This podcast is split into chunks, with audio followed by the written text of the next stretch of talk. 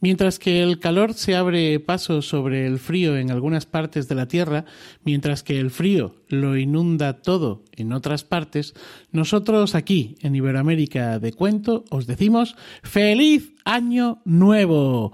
Somos tan yonkis del podcast y de los cuentos que aquí estamos un 1 de enero. Comencemos.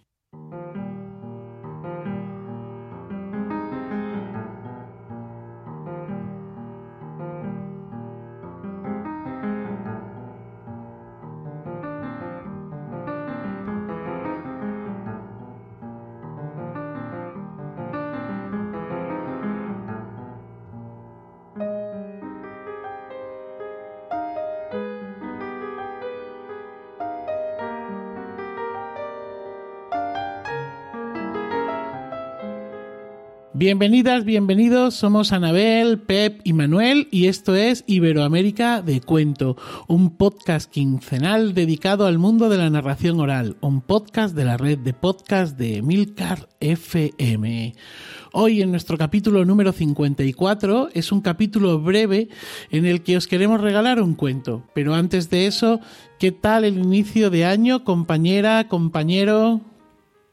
Pues muy feliz año nuevo para ustedes desde este lado del mundo y muy feliz de estar acá, o sea, más allá de que sí, primero de enero, pero muy feliz de estar compartiendo con ustedes y arrancar el año con el pie derecho. Feliz año nuevo a todas y a todos y nada, un placer empezar el año así, ya sabéis, cada uno lo empieza como le parece mejor y a nosotros nos parece mejor empezarlo haciendo un podcast. Así que nada, muy contento. Cada loco con su tema. bueno, vamos si os parece con el cuento. Se trata de una versión de un mito celta conocido como el rey Acebo, aunque también hay referencias a él como el rey Roble o rey Acebo y rey Roble. En este caso, el encargado de contar esta historia he sido yo. He partido de, bueno, de, la información que he encontrado sobre esta, sobre este mito y también de una versión maravillosa eh, de Ana Cristina Herreros en, el libro eh, Estación Invierno, que además tiene unas ilustraciones preciosas. Bueno, no, no nos demoramos más. Si os parece, escuchamos el cuento.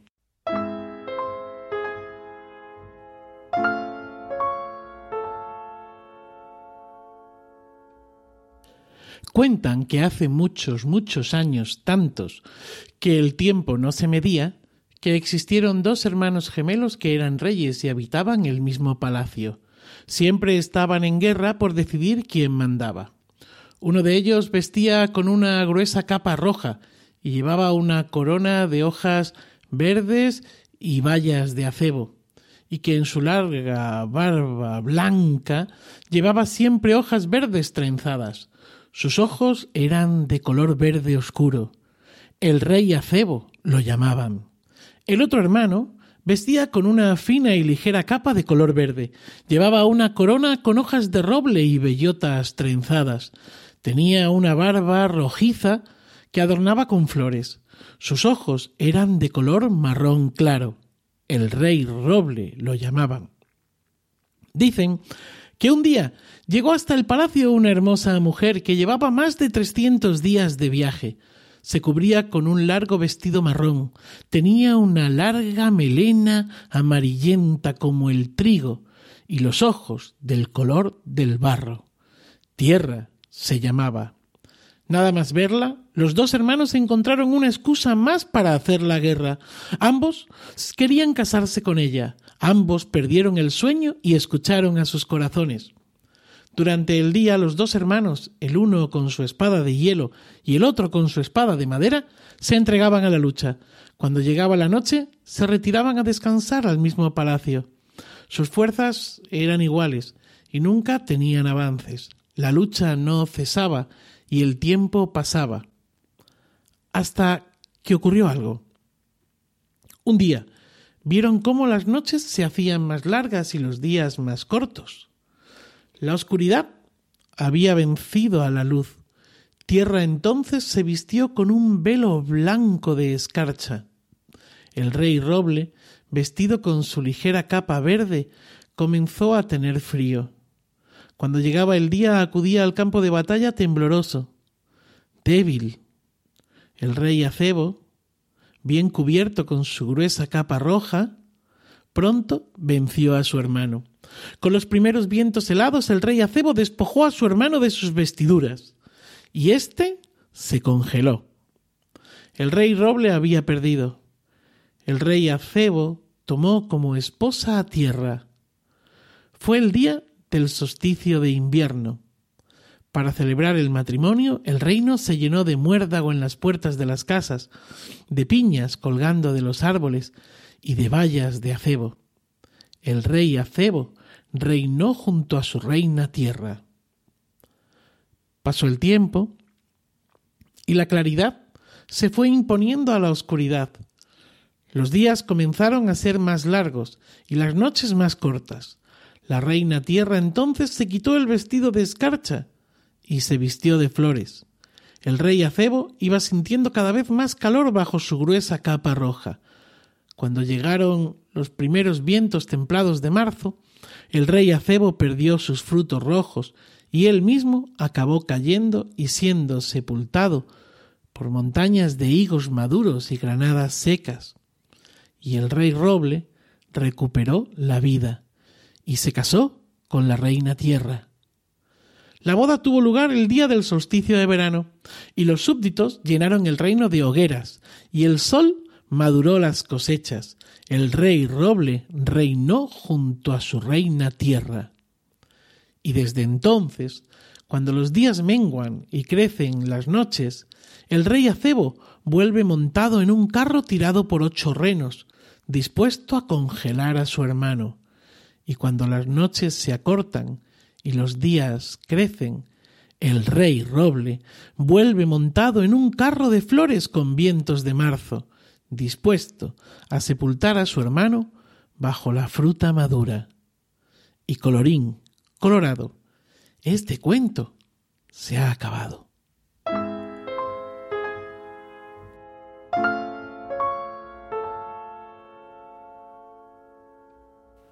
Espero que os haya gustado. No sé si Pep, Anabel, queréis comentar alguna cosa. Bueno, eh, eh, obviamente a mí me ha recordado mucho al mito de Proserpina, de Ceres, eh, y, a ver, me parece muy interesante porque en este caso no es que la muchacha se tenga que repartir entre la madre y el esposo, este esposo a la fuerza casi, sino que ella pues tiene, es vígama, ¿no? Tiene dos maridos y combina, y eso me parece mucho más moderno, mucho más interesante, mucho más actual y, un modelo a seguir, un modelo a seguir, compañeros. o sea, entre los deseos del año nuevo, ¿por qué no? No es bigamia, eh, no es bigamia, es poliamor, que no es lo mismo. Ah, pues me encanta el concepto también del poliamor, que así como para el 1 de enero es, bueno, pues si el cuento era así, ¿por qué no, en la vida? Como dirían Love of Lesbian y 21, ¿por qué llamáis poliamor a los cuernos de siempre? bueno, pero si ahí están todos conformes, sí, claro, pues ya está. Sobre todo ella, que es la que la que tiene que andar ahí en liza, la que la que va tomando las decisiones, aunque queda como en un segundo plano, no en la narrativa. Parece que la narración se centra en el rey acebo, en el rey roble, y, ella está ahí como eh, en un lateral, no, viendo suceder las cosas, pero al fin y al cabo ella es la, la gran beneficiada del, del cuentito, ¿no? Pues sí, igual de todas maneras acá más que cuernos, como decíamos, si hay comunicación y hay aceptación, felicidad total. Pero es cierto lo que vos decís de que en el cuento está muy centrado en la mirada de los dos reyes y no tanto de, este personaje que aparece y que, digamos, por un lado es deseada, pero a la vez ella también se convierte, deja de ser objeto de deseo para, para tenerlos a ellos ahí a su servicio. Eh, no, pensaba, pensaba que también la, la historia artúrica del rey, de, del caballero verde de Sir Gawain y el caballero verde que hace, no hace tanto hicieron una película, toma también elementos de, esta historia, ¿no? Y, bueno, como justamente la tradición oral celta, eh, bretona, celta, ¿no? Van, van por esos lados, eh, va, va trayendo como estos ciclos, estas muertes y apariciones, reapariciones cíclicas Eh, pero sí, también a mí me daba esta idea de Proserpina y después, bueno, fui buscando y me fui encontrando con estos otros. Yo ya no voy a comentar más cosas, Manuel. Yo, no, pues, pues ya está. Eh, tengo, tengo la botella de cava abierta desde ayer y tengo que quitar la cucharilla, que me han dicho que esas cosas no sirven.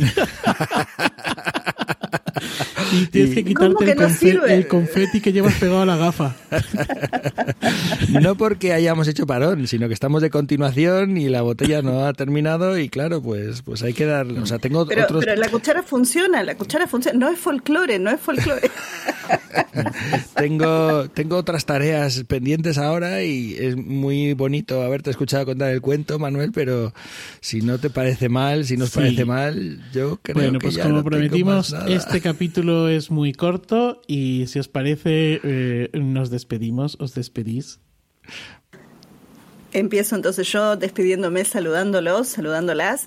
Eh, y en este nuevo ciclo de renovación, que justamente como es un ciclo así como la historia que trajo Manuel, nos vamos encontrando y así como el sol aparece y desaparece y las temporadas y las estaciones también, bueno, nosotros también nos vamos encontrando y desencontrando y encontrando secuencialmente. Y yo también tengo alcohol encima, evidentemente, porque si no, no estaría diciendo esto sin saber cómo parar. Así que le paso a Pep, que está sacando la cuchara en este momento, eh, la, la palabra para que también se despida.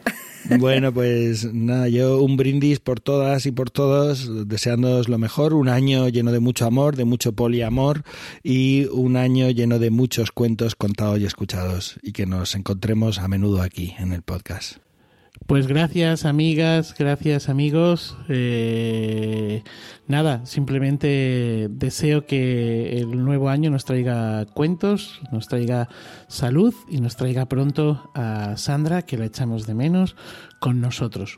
Os recordamos que esto es Iberoamérica de Cuento, un podcast quincenal dedicado al mundo de la narración oral en Iberoamérica y realizado por Anabel Castaño desde Buenos Aires, por Pep Bruno desde Aigal y por Manuel Castaño desde Alcalá de Henares, quien ha tenido el privilegio de coordinar este 54 capítulo del podcast. También os recordamos que Iberoamérica de Cuento forma parte de la red de podcast de Milcar FM y que podéis consultar y comentar todos nuestros contenidos en las plataformas más importantes de podcasting y en emilcar.fm barra de cuento, donde tenéis acceso a nuestras cuentas en Twitter y en Facebook.